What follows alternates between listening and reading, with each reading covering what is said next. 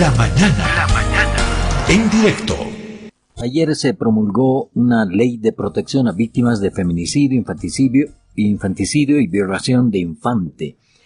Eh, esto fue eh, en en un acto que se hizo en, el, en la Casa Grande del Pueblo. El presidente Luis Arce promulgó esta ley. Nos imaginamos que a esta hora esta ley ya está en vigencia, pero después de la promulgación, eh, la Asociación de Magistrados de Bolivia, AMABOL, se declaró en emergencia por la promulgación de esta ley. Estamos en contacto con el doctor Marvin Molina, él es presidente del Consejo de la Magistratura, para hablar sobre este tema. Doctor Molina, gracias por atender el llamado de Herbol. ¿Cómo estás, estimado hermano? ¿Cómo te va? Muy buenos días. Saludar a toda la audiencia de Herbol. Eh, doctor, ¿qué opina usted respecto a esta declaratoria de emergencia de la Asociación de Magistrados de Bolivia sobre esta ley de protección a víctimas de feminicidio, infanticidio y violación de infante? Eh, yo creo que habría que dividir en dos aguas esto, ¿no? Primero, eh, creo que la principal opinión de, bueno, la principal evaluación que debe dar la opinión pública es primero la promulgación de la nueva ley. Esta nueva ley eh, obedece y responde en realidad a la crisis estructural que ha vivido el sistema de justicia y que se ha puesto en evidencia en esta gestión. ¿no? Eh, jueces inescrupulosos que estaban liberando delincuentes por botellas de whisky, por dineros, hermanos de ex magistrados que estaban dedicando a la tarea de liberar asesinos, feminicidas, ¿no? Jueces que estaban prácticamente en contubernio con delincuentes y que estaban haciendo de la privación de libertad un negocio, ¿no? Y esa ley en realidad responde al trabajo de la comisión que fue ordenada por la máxima autoridad del Estado y que sacó como conclusión la necesidad imperativa de hacer modificaciones que vayan a poner un poco más de mano dura sobre eh, este tipo de hechos y que en el futuro estos no se puedan volver a repetir. Entonces creo que ese es el análisis previo que se debe hacer. Ahora, mayores consideraciones con mucho respeto a la Asociación de Magistrados, yo por lo menos no tengo. Primero porque usted recuerda cuando nosotros estábamos procesando y hemos destituido a jueces de ejecución penal por, debidamente porque se estaban realizando este tipo de hechos, ya se manifestaron, ¿no? Entonces yo considero que la MABOL es una asociación de magistrados eh, agremiados que necesariamente se, dedican a a la defensa de los intereses colectivos que tiene. En Bolivia no todos son jueces de carrera, la mayoría son transitorios, ya, pero eh, este tipo de asociaciones se dan para ello. Yo creo que la verdadera, eh, la verdadera opinión que deberíamos valorar primero es la de la población. ¿No? Si cada vez que el, el Estado, ¿no? a través de sus cuatro órganos, va a realizar cambios propositivos para mejorar ya el servicio de justicia y evitar que en el futuro, otra vez le digo que, que, violadores, ya que violadores o asesinos estén cruzándose en el mismo minibús, en la misma, en la misma calle con sus víctimas, revictimizándolas solamente porque jueces inescrupulosos estén liberándolos de manera, de manera intencional y por dádivas, ¿no? Y con este tipo de leyes eso puede ser solucionado, puede ser evitado. Yo creo que no deberíamos estar en desacuerdo. Esta llamada humanización también del derecho penal no nos ha traído absolutamente nada bueno a los bolivianos. Ahora, doctor, eh, en este caso hay un punto que es, parece, el, problema que ve la Asociación de Magistrados. Eh, con la nueva norma, el eh, delito de prevaricato, la pena por el delito de prevaricato sube de 10 años a 20 años de cárcel. Es decir, aquel juez o magistrado o que cometa el delito de prevaricato mm, va a tener, si es eh, sancionado, va a tener 20 años de privación de libertad. Em, la ley eh, prevé en estos casos que cuando se aumenta la pena evita el delito que ese es un debate sociológico, no jurídico sociológico. Eh, hay tesis a nivel mundial, no, no solamente en la región, no hay tesis de que a mayor represión siempre la, comisión de estos ilícitos es menor. No, otros tienen la tesis que, eh, que la, la, la mejora para esta solución siempre en la prevención, educación y demás. En el caso nuestro, pues ya desde hace más de 20 años, incluso ya la misma vigencia del nuevo Código de Procedimiento Penal genera un aspecto de humanización del derecho penal y veamos cómo está nuestra sociedad. No, entonces eh, creo que la lógica apostada esta vez por el órgano legislativo, que es en realidad el que elabora las leyes ya, ya promulgada por el órgano ejecutivo, está en razón de, generar mano dura, ¿no? Endurar un poco también las penas a este tipo de hechos. ¿No? Eh, libremente, jueces, como le digo, se ha demostrado, no nos estamos intentando. Usted solamente eh, eh, revise la declaración de este señor Choque Flores, donde señala que hubiera pagado tres mil dólares y una botella de whisky. Por Dios.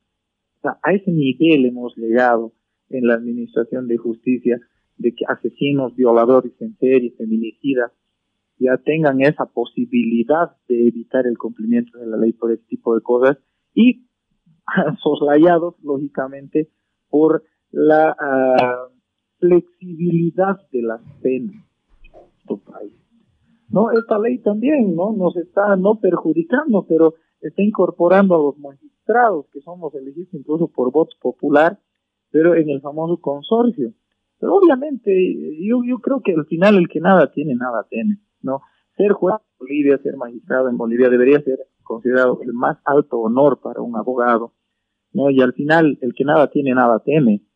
Si uno viene conscientemente a trabajar y solamente está condicionado al haber, que no es malo tampoco el sueldito que recibimos los magistrados, los jueces, pero y que solamente es eso nuestra perfección y que nadie viene con las intenciones de enriquecerse, o hacer de eso un medio de vida, no de enriquecimiento ilícito, obviamente que no va a pasar absolutamente nada. Pero claro, si tenemos por el contrario jueces que lo primero que van a ver es réditos económicos y enriquecimiento ilícito y, solamente la acumulación de capital en, en, perjuicio de miles de familias, obviamente que van a estar en riesgo. ¿no? Yo la verdad no, no me veo con más, me solidarizo con la percepción que tiene la, la Amabol, pero eh, estar en un estado de emergencia eh, por este mm. tipo de cosas cuando cuando la, sensación, sobre todo la población a la cual se presta el servicio es totalmente distinta, ¿no?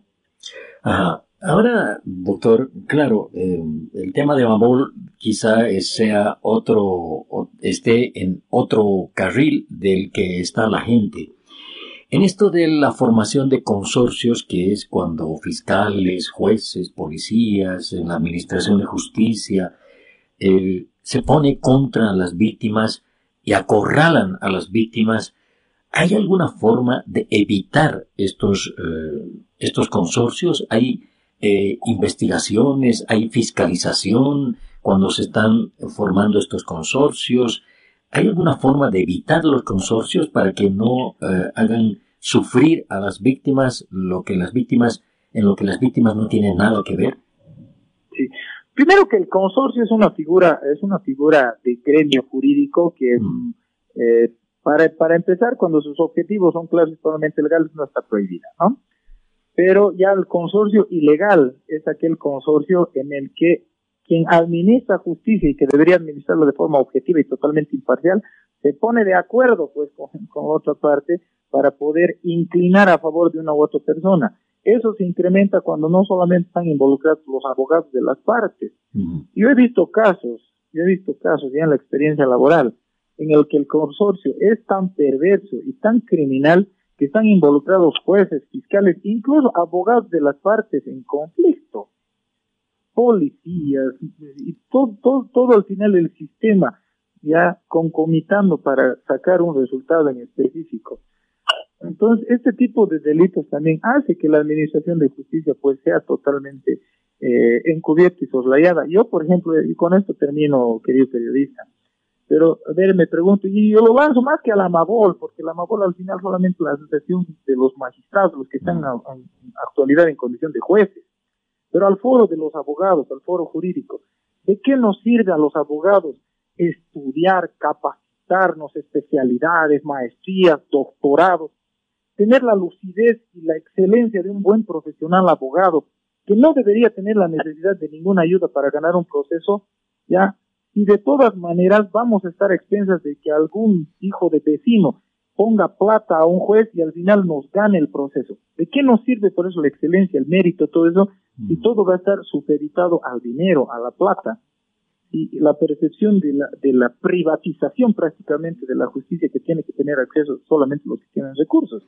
Y claro que cuando eso se pesca, obviamente ese señor jamás van pues a purgar sus penas a las cárceles. Entonces yo creo que la lógica ahora con la que se ha hecho esta ley va por ese lado. Que esto sea bueno, malo, ofensivo o nocivo para algunas personas, seguramente que sí, ¿no? Pero mm. creo que esto forma parte de un debate que tiene que ser mucho más grande tiene que ser mucho más efectivo. Es la sociedad, nuestros niños, nuestras mujeres, que están en constante peligro por causa de unos cuantos. Y esta ley solamente, en mi criterio, ha sido la respuesta a la situación que hemos vivido los bolivianos en esta gestión. Yo otra vez le digo, el que nada tiene, nada teme. Yo creo que las autoridades honestas, las autoridades correctas, deberían estar totalmente tranquilas porque obviamente que eh, en el momento dado, seguramente cuando hay injusticias de por medio, la manifestación de las asociaciones y de la población en general, pues seguramente estará latente también, ¿no? Ahora, doctor, en este caso, cuando una ley se promulga, se publica en la Gaceta Oficial, está en vigencia, es decir, eh, ¿hay algún camino que pueda cuestionar la ley, eh, revertirla? ¿Hay algo que pueda ocurrir así? Estoy pensando en la Asociación de Magistrados de Bolivia que eh, me imagino han presentado sus opiniones, eh, sus ideas respecto a esto, pero en este momento ya no hay nada que hacer, ¿o sí? No, constitucionalmente hablando, la ley es de cumplimiento obligatorio desde su, desde su publicación. Ahorita ya no hay nada más que hacer. En, bueno, pues siendo honestos y hablando ya desde la perspectiva del constitucionalismo boliviano, pero también ya desde el punto de vista político, ya la soberanía del pueblo recae pues en el mismo pueblo y el pueblo se manifiesta a través de sus representantes, quienes son elegidos para ser pues legisladores. Entonces, por la misma constitución, la independencia que tiene el órgano legislativo, las cámaras de diputados y senadores al hacer este tipo de leyes, les van a facultar a eso y mucho más. Porque otra vez es parte, ya y es un resultado de la soberanía del pueblo que recae en el mismo pueblo y a través de sus representantes legislativos. O sea, ¿quién ha elaborado y está promulgando esta ley por un concepto incluso filosófico, ya de concepto básico de lo que es la división de poderes, es el mismo pueblo, ¿no? Mm. Entonces, eh, habría que analizar, seguramente pues va a haber mucha tela que cortar y paso que se vaya dando en esto de la reforma de la justicia, pues eh, a muchos seguramente no les va a gustar, ¿no? Yo, yo escucho todos los días, ¿no? Desde eh, incoherencias como que notables, los destacados no sé qué, qué otros cositas que meten de abogados para salvar a la justicia que ha sido deteriorada por ellos mismos, ¿ya? ¿ya? Y a este tipo de manifestaciones también contra leyes que son pues un poco radicales, hay que reconocer también, ¿no? Mm. subir las penas a este nivel, ya de aquí en adelante los jueces, magistrados y demás, seguramente que van a tener que pensarla dos veces, pues antes de estar recibiendo botellitas de whisky o platitos para liberar delincuentes. Exactamente. ya van a tener nomás que pensarla dos veces, ¿no? Supongo que ese es el objetivo, ¿no? La naturaleza. Bien, lo que eh, en realidad la población quiere es que esta ley sea como su título, ¿no? Que proteja a las víctimas de feminicidio, infanticidio, violación de infante, en fin, que proteja a las víctimas, ¿no? Sí, pero también otra cosa, ¿no? Que hay que denotar, que yo por lo menos en el espíritu y la revisión del, del, ya de la, de la ley que ha sido promulgada, creo que tiene un, un sentido de especialidad que está más referida a este tipo, a esta condición de este tipo de delitos. ¿no? Toda la población al final está gritando ya que se proteja pues a, las, a todo el sector altamente vulnerable que es la niñez, que son las mujeres, y cuando se promulgan este tipo de cosas, por lo menos habría que darle el beneficio de la duda, no analizarlas. Son específicas referidas a este tipo de delitos, así lo manifiesta la ley, y seguramente va a haber mucho más debate, ¿no? Seguramente hay también pues las, las posibilidades de hacer eh, revisiones constitucionales y demás este tipo de normas, que seguramente lo harán, tienen las puertas abiertas. Y hay algo también cierto, ¿no? Más que criticar las cosas que se hace, habría que darle solución, hay que dar alternativas. Y la Asociación de Magistrados yo por lo menos en lo que estoy de presidente del Consejo de la Magistratura los he visto dos veces. ¿No? Uno cuando se han levantado en contra de las acciones que se estaban promoviendo, ya cuando jueces estaban liberando delincuentes, ya y bueno ahora que se declara en emergencia por por la promulgación de, de, esta ley que agrava un poco las penas, ¿no? Pues habría que también dar soluciones, ¿no? Desde el foro también empezar a dar cuál es entonces la solución si no es esta, ¿no? Entonces habría que dar más, más ser un poco más proactivos, más positivos, ¿no? Mm. Bien, doctor, yo le agradezco mucho por estos minutos con Herbol. Seguramente esto genera polémica, hay que leer la ley y le vamos a consultar cada vez que tengamos algo para aclarar a la audiencia. Así que muchas gracias. El mayor agrado y siempre pues dispuesto para poder hacer conocer también lo que estamos haciendo, ¿no? No siempre son buenas noticias, pero bueno, siempre con ayuda de los medios de comunicación se hace conocer el trabajo que se realiza. Muchas gracias, buenos días. Muchas gracias, el doctor Marvin Molina, presidente del Consejo de la Magistratura, su criterio sobre la promulgación de la Ley de Protección a Víctimas de Feminicidio, Infanticidio y Violación de Infante y eh, sobre el tema de los jueces de la AMABOL que se han declarado en emergencia por esta ley y sobre todo por un tema, la ampliación de la pena a quienes eh, cometan prevaricato.